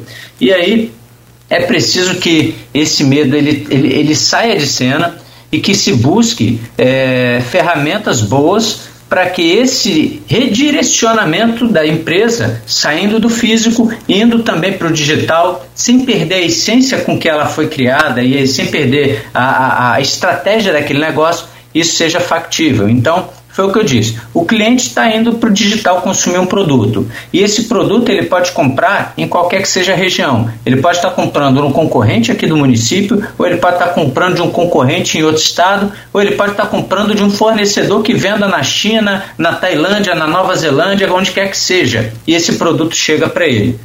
Então nós não podemos estar fora do ambiente onde esse consumidor entra e consome. E aí a gente possui é, soluções, mais uma vez, é, adequadas para que cada empresa possa ter o seu planejamento estratégico de inovação tecnológica, para que cada empresa tenha o desenvolvimento dos seus canais digitais de comunicação e de venda de produtos com o seu cliente, é, o desenvolvimento também, por exemplo, do seu site, da implementação da sua loja virtual, é, da comunicação, do, do, do modelo estratégico de comunicação que vocês vão precisar ter neste ambiente, porque é muito diferente do modelo físico. Então, tudo isso nós temos dentro de soluções customizadas para cada negócio, Nogueira. Então, é, o empresário que ele ainda não conseguiu acessar o conhecimento para fazer a transformação digital que a sua empresa precisa, ou até mesmo para criar um plano estratégico para testar nessa evolução, nós temos essas ferramentas todas no Sebrae, e aí vale aqui é, ressaltar que, com todo o apoio que nós temos, com profissionais é, extremamente qualificados, obviamente que é, as soluções de valor agregado, e quando eu digo valor agregado, é de transformação da empresa de fato, que coloquem um profissional para entender aquele modelo e, e, e façam daquele modelo é, um novo direcionamento, é, tem custo, mas nós subsidiamos, né, nós pagamos 70% desse custo. Então, qualquer solução hoje que vocês conversem com o analista do nosso time, vocês vão ter ali a possibilidade de ter 70% de subsídio sobre aquele custo né, daquela solução. E aí é preciso se transformar, porque até o, a palavra e-commerce, conforme foi dito lá na Feira do Varejo, é, na maior feira de varejo de, de, do mundo em Nova York, é, até o termo e-commerce está ficando velho. É, chega até a ser, hum, que isso, e-commerce ficou velho? É, ficou. Eles estão chamando agora muito no, na no, no, no, inglês o out of commerce, né, que é fora do comércio, né? E aí fora do comércio, né, nessa nova, né, nesse nova, nova terminologia, quer dizer que o e-commerce, né, que não acabou, obviamente, ele precisa evoluir para um espaço que seja interativo, para um espaço que seja divertido para os consumidores. Então, o consumidor que entra numa página digital, ele tem que ter ali interatividade, ele tem que entender que ele tem que ter um ambiente realmente muito, muito é, é fácil, intuitivo de se navegar para que ele faça os seus cliques, faça sua navegação e consuma ali com segurança, mas é, é, com, com, com, mais rapidez. Lembrando né, que a, a, decisão de consumo, muitas das vezes, ela, ela é por espontaneidade. Né? Se o cara pensar duas, três, quatro vezes para comprar, ele acaba não comprando. Então, a página ela tem que ser direcionada para isso, que gere engajamento, que seja intuitiva, interativa, para despertar no consumidor a vontade de comprar. E aí é preciso realmente buscar essas ferramentas por meio de conhecimentos, né? Aí a internet está cheia deles, mas por soluções realmente que façam a diferença nesse modelo de negócio. Você disse que a decisão é intuitiva para a escolha, para a compra?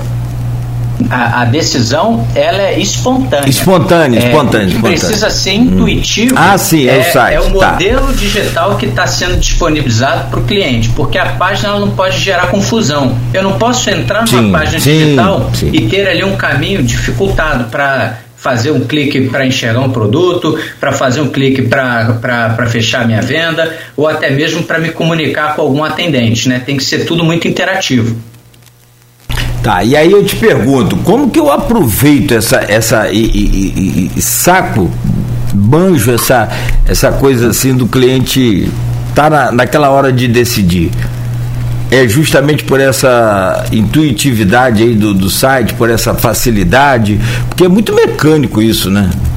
É, o, o site ele tem a sua parte, é, é, vamos, vamos falar tecnológica, né, automati, automatizada, e aí é preciso que, de fato, sejam, sejam ambientes né, que, que façam que tenham, que tenham muito cuidado em, no seu modelo de comunicação. E aí, quando eu falo modelo de comunicação, é, é como que essa página foi desenhada, quais as cores são utilizadas para o produto, para o público-alvo, como a, a, informação está disponível, quais são né, é, é, as, as argumentações né, de, de conteúdo ou de vendas que estão sendo utilizadas, isso tudo, né, o planejamento estratégico de marketing vai entender quem é a persona público-alvo desse cliente, de, de, de, desse negócio, porque cada negócio tem o seu público-alvo, né? Cada negócio tem ali o mercado onde quer se posicionar e isso vai ser diferente na tomada de decisão de como vai se comunicar com esse, com esse empresário,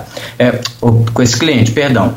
E outra coisa é eliminar qualquer barreira, né? Então, é, se o cliente precisa de um atendimento, seja pelo meio é, aí do uso de tecnologia que coloque lá um robozinho inteligente para responder já algumas dúvidas do cliente, isso já é um avanço tecnológico dentro da empresa, né?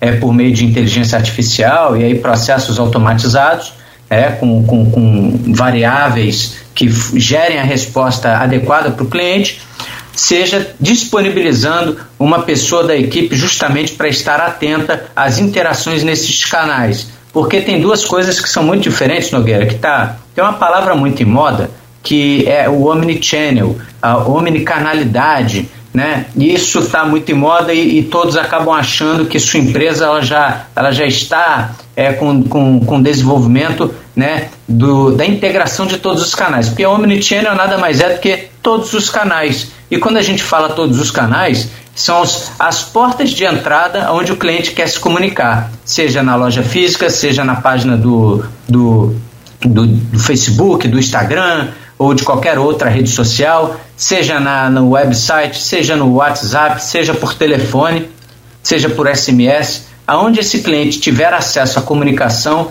é preciso que a gente tenha alguém para atender ele de forma realmente muito eficiente. E são duas coisas diferentes. O atendimento por multicanais, falei todos eles aqui: telefone, WhatsApp, físico, é, redes sociais, multicanais ou a integração desses canais, que aí sim é o omnichannel. São duas coisas diferentes, porque a, a, integração dos canais ela é algo acima né, da, da utilização de diversas formas de, de, de contato com o seu cliente e aí exige sim é, um, um, um, entendimento e um planejamento estratégico muito bem delineado, muito bem entendido, para fazer com que o online e o offline estejam sempre conectados, para que não seja, para que não exista nenhum tipo de barreira entre, entre essa, é, essa interrelação. E aí a experiência do consumidor vai ser o principal fator de decisão dessa compra. Porque se eu. Vamos lá, vamos pensar. Se a gente tem uma experiência ruim, ou a gente deixa de comprar, ou possivelmente a gente comprou, mas não volta mais naquele negócio. Então a experiência do consumidor, a jornada dele nesse ambiente, ela precisa realmente ser uma jornada muito fácil, muito prazerosa, para que ele compre, para que ele se divirta comprando e para que ele volte a se relacionar para comprar de novo. É, aliás, isso aí é, é, eu, eu, quero muito falar com você e aí a gente vai avançar nisso no próximo bloco, mas só para a gente fechando esse bloco já, é, para a gente abordar essa questão aí, é, justamente de, de tecnologia, só para fechar. Eu acho fantástico também essa coisa, né? Nada é por acaso. Você.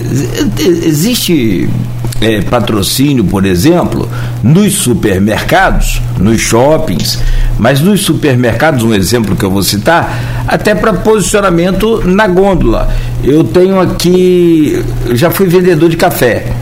É, e aí, assim, eu, eu queria posicionar o meu café de frente pro cara que está chegando no supermercado. Era a minha Exato. visão. Aí o dono do supermercado, meu filho, é, seu meu querido amigo Joel Ronsetti, eu vendi para ele, foi um, é um empresário, um baita camarada, uma pessoa sensacional. E eu vendi o café para ele, consegui vender, eu fiz uma venda legal. Ele tinha o Hiper Ronsetti, onde é hoje o, o Boulevard. E aí ele falou: Meu filho, tem você. Ele é vascaíno. a torcida do Vasco e depois a do Flamengo, ainda brincou assim, eu me lembro bem disso, é, para querer colocar ali, naquela gôndola ali. Então você precisa fazer isso, isso, isso, isso. E, claro, tem todos os procedimentos, cada supermercado tem o seu. O cara vende o posicionamento no, no supermercado, né? Seu Joel até no final acabou me dando mais oportunidade para ser amigo da gente, enfim. Esse é o caso. Mas é, é, é, o que eu acho legal nisso é assim, os supermercados eles têm pesquisas você ter ideia, e você sabe muito bem, como que o homem anda no supermercado, como que a mulher anda e por onde anda. Por idade e, e né, por, por, é, por sexo, se é feminino ou masculino. Primeiro, o homem quase sempre prefere a cestinha ou carrinho pequeno. Não sei se você, você é assim. A mulher já gosta daquele carrinho maior, é evidente, né? Então, assim, é, é, tudo muito, muito, muito estudado. Então, o, o, o, e aí eu vou pegar a pergunta do Maurício Batista, que é nosso ouvinte número um, está aqui sempre, desde sempre com a gente, tantos outros também, mas o Maurício abriu aqui essa página. Né? Então ele ficou registrado aqui, é sócio do Facebook nosso. Aliás, você está citando exemplo de Omnichannel, nós estamos aqui no Omnichannel, com três quatro canais ao vivo, né? Face, YouTube, Instagram e pela rádio, né? Em FM. Perfeito. Né? Daqui a pouco tem podcast e logo mais tem reprise na plena TV. Então, quer dizer, são, são três, quatro, e ainda tem matéria para o jornal Folha da Manhã. Pode ser aproveitado para o site do, da rádio, para o site do jornal, enfim. É homem channel. Então, é, a pergunta é justamente isso. Qual o tempo que o empreendedor leva para se estruturar e perceber o seu lucro, mas aí nessa parte da estrutura que ele está falando, engloba o Sebrae com esse tipo de situação. Muita gente achou estranho a Cacau Show sair aqui de um shopping popular e abrir ali uma loja na 28 de março. Você já percebeu isso? É um, é um movimento que tem sido, tem sido estratégico para muitos modelos de negócio. É, sair dos grandes é, das, é, dos grandes ambientes, né, como shopping centers, né, e, e migrar para os bairros para se conectar e estar mais perto do consumidor. O que está havendo, Nogueira? Ao, é, nessa transformação de consumo, é, os shopping centers, antigamente, os shoppings né, antigamente, eles tinham aquela função de ser o programa da família, né? É, a gente ia para o shopping para passear, para circular, para andar, visitar as lojas, e aí fazer algum tipo de consumo.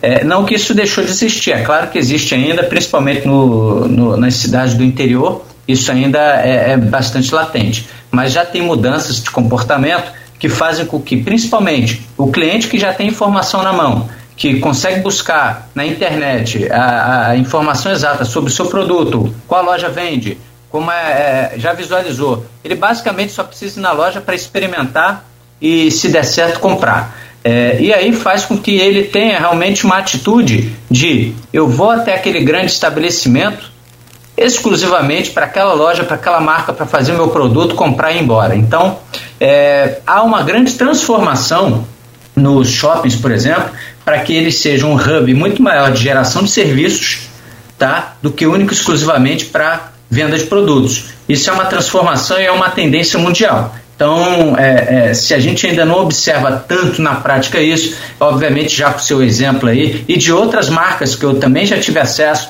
que já vem fazendo esse movimento, por quê? É, primeiro tem um poder de negociação mais forte com, com uma loja de rua, né, com o proprietário de uma loja, vai ali e aí isso tem uma total interferência na questão do, do gerenciamento de custos daquele negócio.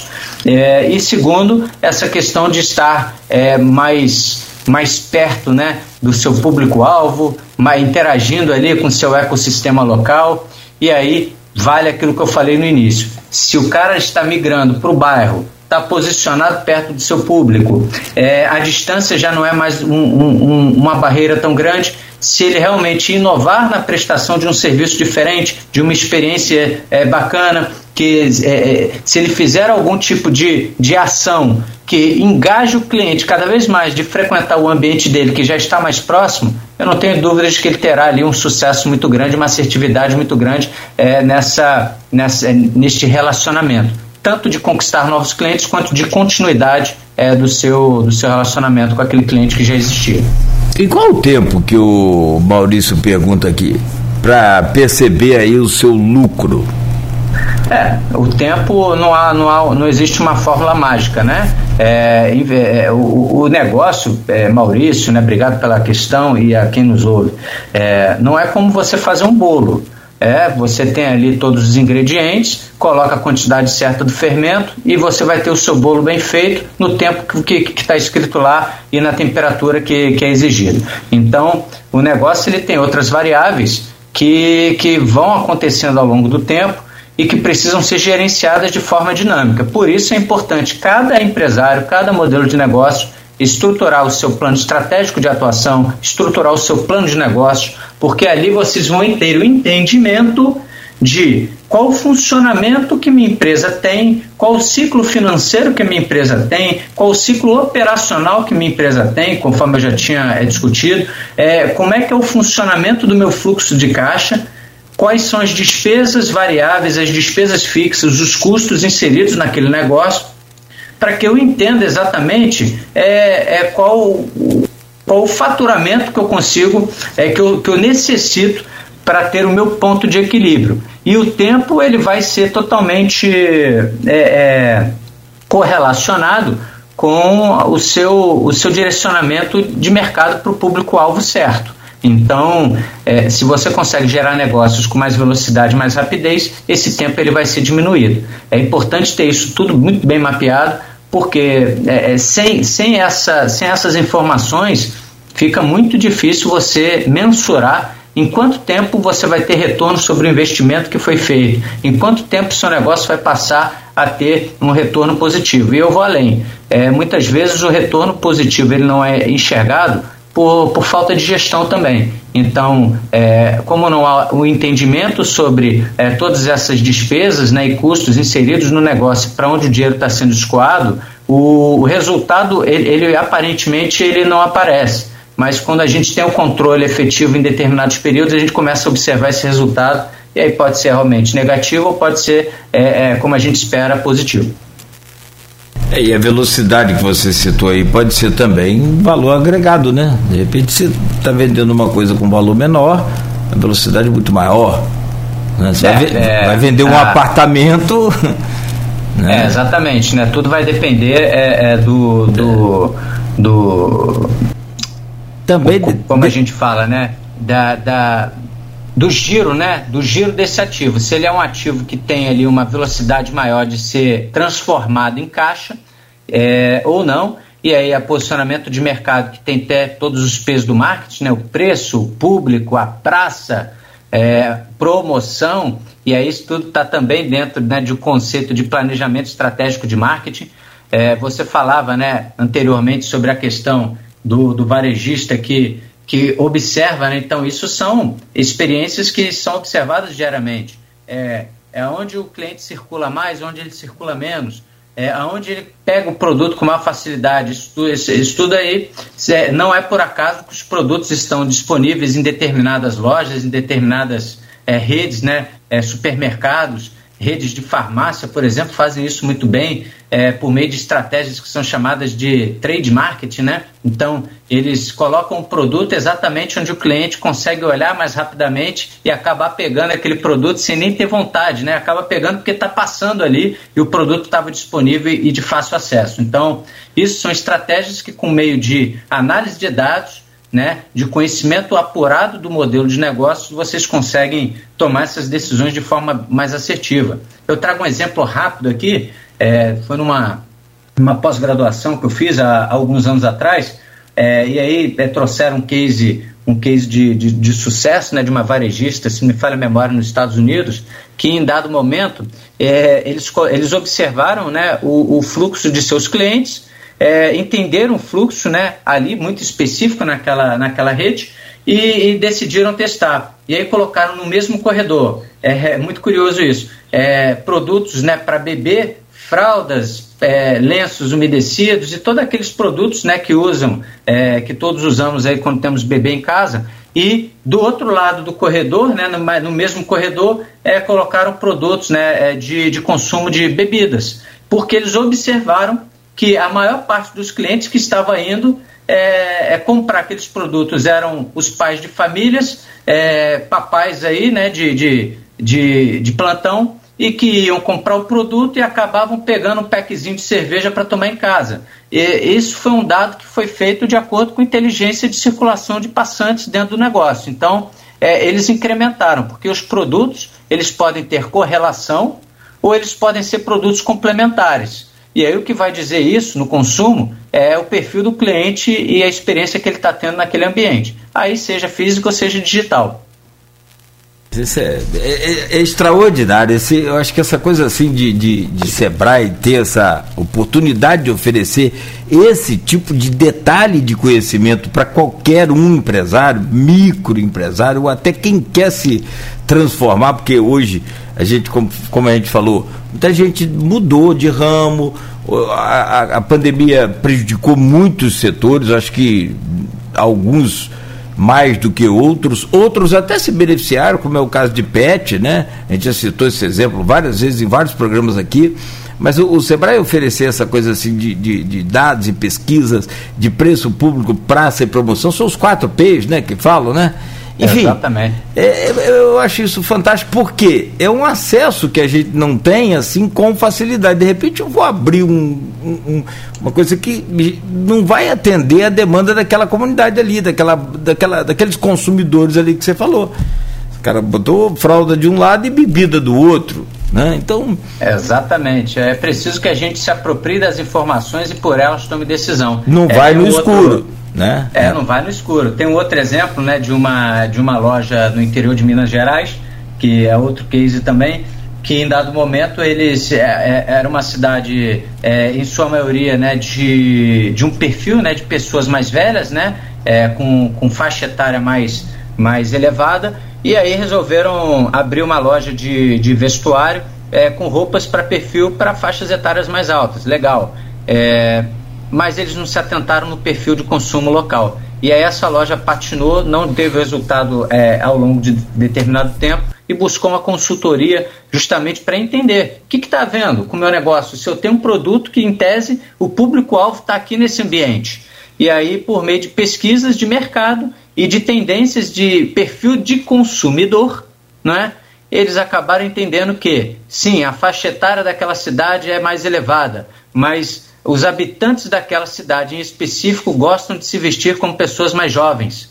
E aquele produto não estava adequado em seu formato é, para pessoas que queriam se vestir de uma forma mais jovem. Então, isso foi feito por meio de pesquisa, eles reposicionaram a empresa, reposicionaram o seu modelo né, de, de, de confecção e aí realmente conseguiram atingir o, o público com maior assertividade. Então é exatamente isso. A gente não pode atirar no escuro. A gente tem que ter um planejamento tático e operacional é, estratégico do negócio de uma forma muito bem definida. Isso pode parecer muito distante da tomada de decisão, Nogueira, mas está perto, assim, sabe? A gente tem, é, mais uma vez frisando, as soluções que o Sebrae tem no portfólio, elas podem beneficiar e atender a qualquer empresário que esteja aqui nos ouvindo ou aqueles que nos estão ouvindo, que vocês que estão compartilhem. É, não deixem de acessar, porque as soluções que nós temos, elas de fato elas têm o poder não só de direcionar a empresa de vocês, como o poder de transformar se forem é, é, investimentos de alto valor agregado.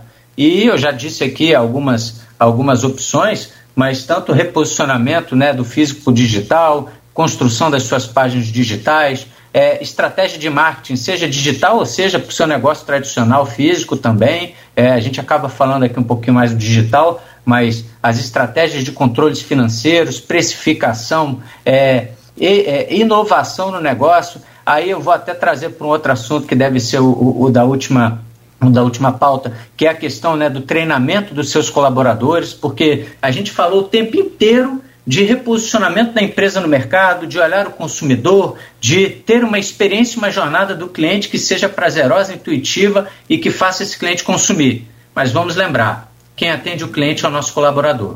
Fica aí o, o hashtag Fica a Dica.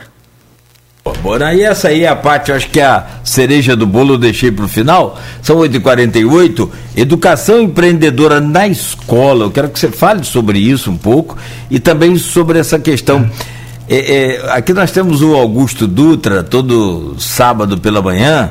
Não sei se você já ouviu o programa Toque de Midas. Já estive com ele. Não, eu sei, ele te conhece. aliás, todo sábado ele fala de você aqui, muito bem, por sinal. Sábado eu estive aqui com ele. É, camarada extraordinário, à frente do tempo, né, da gente também. E que passa isso aqui com muita naturalidade. Gente, meus colaboradores, hora que tá com tempo ocioso aí na, na, na, empresa, dá uma visitadinha lá no Face, no YouTube, no Instagram nosso, dá uma badalada aí, vamos, né? O colaborador pode fazer isso. Mas aí a gente vai falar sobre isso no próximo bloco. Mas essa experiência de encantar o cliente. O programa de hoje, que tem o patrocínio de Proteus Serviços de Saúde e Medicina Ocupacional, qualidade certificada ISO 9001-2015, Unimed Campos, cuidar de você. Esse é o plano. Laboratórios Plínio Bacelar e também com o apoio de Unicred Norte Lagos, quem conhece valoriza. Estamos conversando com Guilherme Resch, coordenador regional do Sebrae Norte Fluminense. Cara, é tanta coisa boa para a gente falar e tanta coisa que a gente gosta de, de, de passar para o comerciante, é, principalmente nesse bloco agora que eu acho que é um dos grandes problemas do mundo, e Campos não está fora desse. É, é, dessa situação, que é o atendimento, que é o encantamento ao cliente. É, eu, eu, percebo aqui naqueles quatro P's, né? Preço, é, público, praça né, e promoção. Então você tem tudo isso aí, você tem que estar de olho nisso, mas, cara, não adianta você ter o menor preço. Não, não adianta você ter o, o, o melhor, é, o melhor é, é, como que diz ali, serviço até, com o menor preço, mas se você não tem bom atendimento, ninguém gosta de ser mal atendido. E tem tanto exemplo que acontece pra gente. Meu filho agora tá me chamando de polêmica. Eu chego a casa, né? E aí, que, qual foi a polêmica hoje? Não, não é polêmica, meu filho. É que você chega de uma certa hora que não dá. Não dá pra você ficar. Também não maltrata ninguém, né? Só, só avisou, não dá para voltar aqui nessa empresa. Meu caro Guilherme, o que fazer para encantar o cliente? O que, que o Sebrae tem de segredo aí? Para passar para gente, que só para para você é. não adianta. Vamos que... lá. É, bom, primeira, primeira coisa, eu acho que isso tem que partir da liderança, do gestor. Né? O empresário ele precisa estar muito atento é, às experiências que estão acontecendo dentro do seu negócio.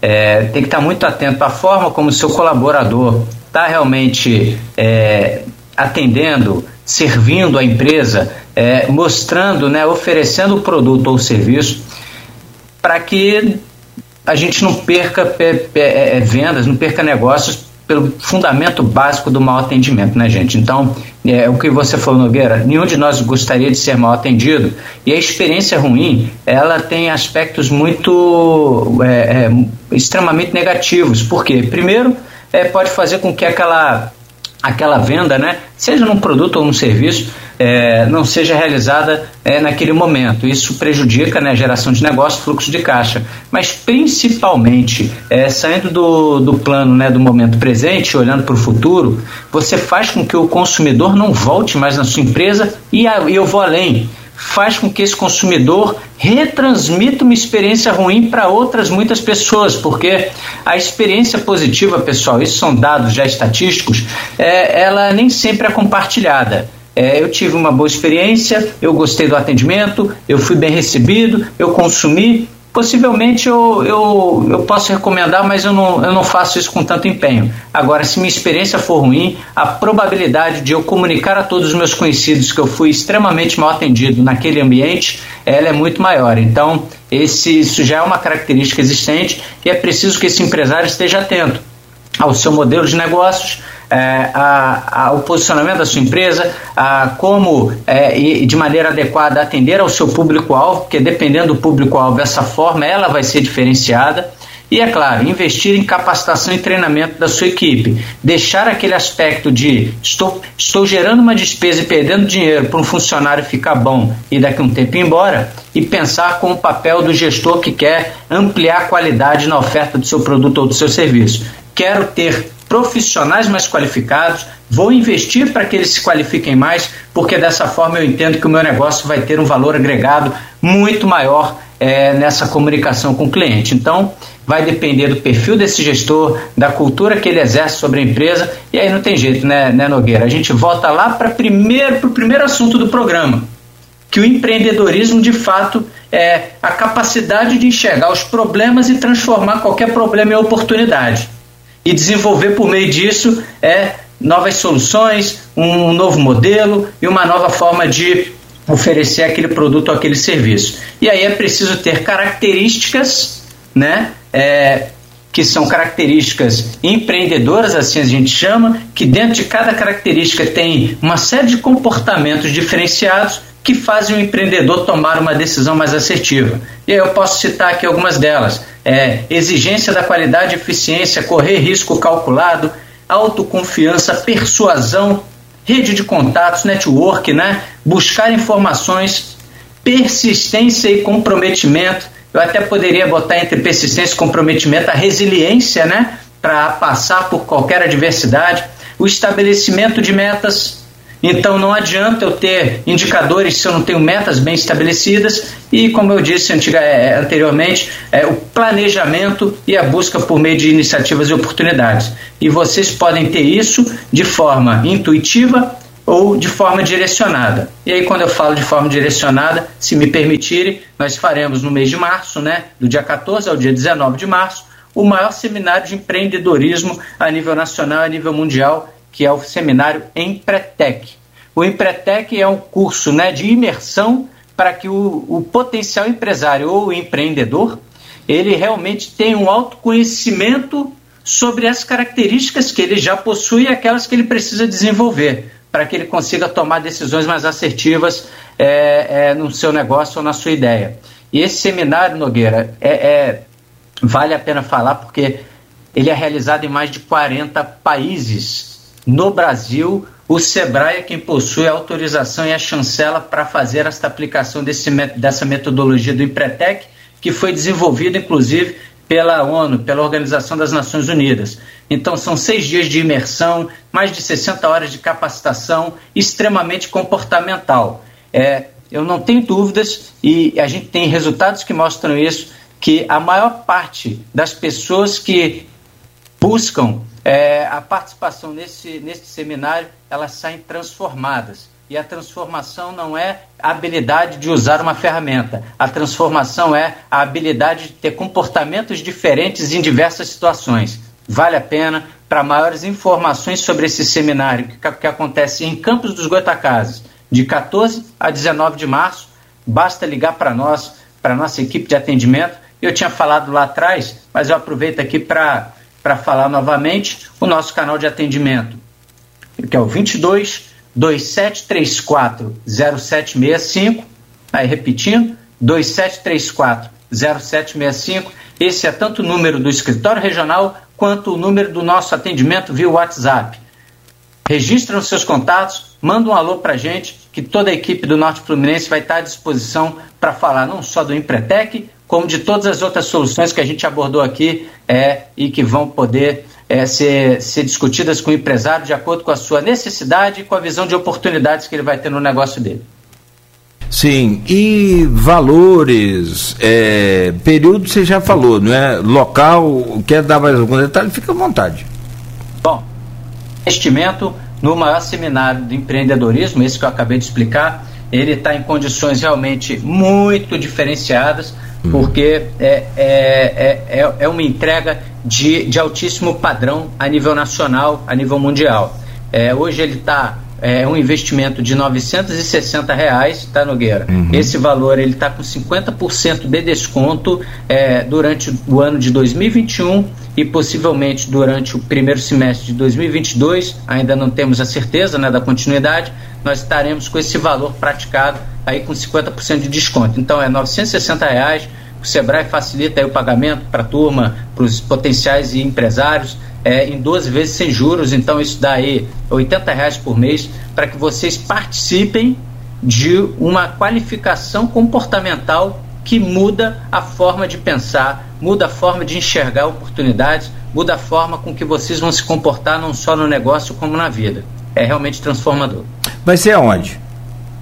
O local, o local em si, a gente ainda está em fase de cotação, mas via de regra acontece num ambiente de altíssima qualidade, como salões e, e uhum. dentro de hotéis uhum. ou, algum, ou algum outro é, fornecedor de espaço de alto padrão, é, onde a gente oferece o espaço, os materiais, temos os consultores e facilitadores com larga experiência na metodologia específica e com muita experiência no empreendedorismo que conduzem esse seminário, é, além de de, de proporcionar a, a possibilidade desse empresário ter a imersão dele com muita qualidade, né? Com é, é, a oferta de todas as ferramentas necessárias, inclusive com muitas dinâmicas né, dentro desse seminário que podem inclusive fazer com que o investimento que ele fez já seja retornado. Então, eu estou falando de um seminário que tem uma dinâmica dentro dela que o empresário já pode até faturar um, um, um, uhum. um certo valor, dependendo do seu apetite, do seu posicionamento, para é, é, é, reequilibrar esse investimento dos 960 reais. É muito legal, é muito, muito rico. É, não, e, e cara, eu acho fantástico aí também, se você puder colocar aí, é, assim, agregar nessa informação só o, o, contato, né? Aquela coisa de quem é visto e quem não é visto, né? O, assim, vale quanto isso, né? Quanto que vale? De repente você está ali como um, um, um, interessado em aprender e em se autoconhecer, como é o curso, como é o encontro, mas você não só se autoconhece, mas conhece também, quem sabe, um grande fornecedor ou até mesmo um, um grande parceiro seu, consumidor. Então, exatamente. Você vai para o jogo, amigo. É e na verdade, na verdade, eu, eu estar dentro do jogo é é, é, realmente estar dentro do jogo jogando. jogando. É, a pior coisa é a gente observar o movimento dos outros e tentar é. entender o que, que o outro fez e que você ainda não conseguiu fazer. Na verdade, é a, atitude, né? Uhum. É a atitude e a vontade de fazer acontecer e de colocar em prática aquilo que estava realmente é, sendo é, pensado. E aí é, é, é necessário que, que é, o comportamento, a habilidade, é, e, e, e, a vontade de fazer diferente, acho que essa pode ser a grande palavra, a vontade de fazer algo diferente é o que move realmente negócios de sucesso. E aí vocês com certeza terão é, não só né, é, é, isso, mas muita, muita entrega dentro, desse, dentro dessa metodologia aí que, que o Empretec predispõe a, a transformar o indivíduo. Eu falei no começo, é, mas assim, é, talvez pela pouco desse conhecimento que a gente tem de, de intrínseco, né? É, você pega lá, preço, você pode ter, eu também posso ter. Promoção, nós dois podemos fazer. O produto idêntico nós dois podemos ter. É, uma vantagem né, de, de, de entrega ou de instalação ou de qualquer coisinha, detalhe, nós dois podemos ter. Mas encantar o cliente, qual de nós dois vai conseguir? Eu acho que só um. Mas pode ser os dois. Não há problema algum. A gente tem que aprender o jogo do ganha-ganha, porque essa coisa do ganha-perde não funciona. Não dá. Para você ganhar, eu ter que perder, fica mal, fica ruim. Não funciona porque você não sobrevive, né? Então acho que é por aí e eu vou fechar com o Empretec, grande oportunidade. Quem diz isso é o Leonardo Mota. Ele participa aqui na, na página aqui do Face e interage com essa frase aí que eu uso para fechar e agradecer a você, o, o, o, Guilherme, porque sinceramente dá para a gente ficar aqui até bem dia falando sobre essas coisas, essas histórias e todas essas experiências que podem ser trazidas para a nossa vida, eh, tanto pessoal quanto empresarial. Fantástico é, demais eu... poder conversar com você aqui nessa manhã. Muito obrigado. Eu que, eu que agradeço muito a oportunidade de estar com vocês, estar com todos os ouvintes. É, sem, sem, sem me alongar, a nossa grande missão, né, é, é, né, sobre minha gestão, mas minha e de toda a nossa equipe é, aqui no Norte Fluminense é de fato proporcionar, pessoal, que a gente tenha um ambiente do, para o empreendedorismo cada vez mais pujante, mais desenvolvido, é, mais evoluído.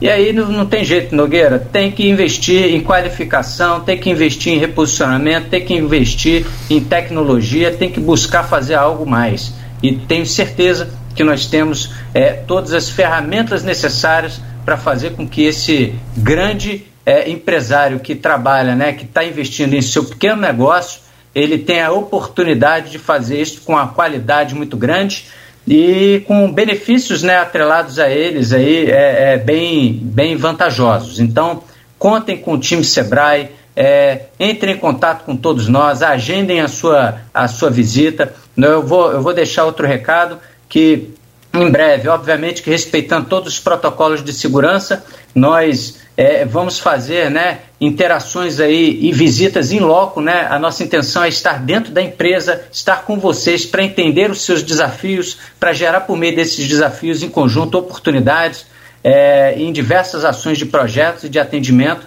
para que o empresário local ele se beneficie e consiga, por meio disso, gerar resultados positivos para a empresa, para a família e para o bolso, né? Vamos, vamos aumentar o, o, vamos deixar o bolso mais gordinho.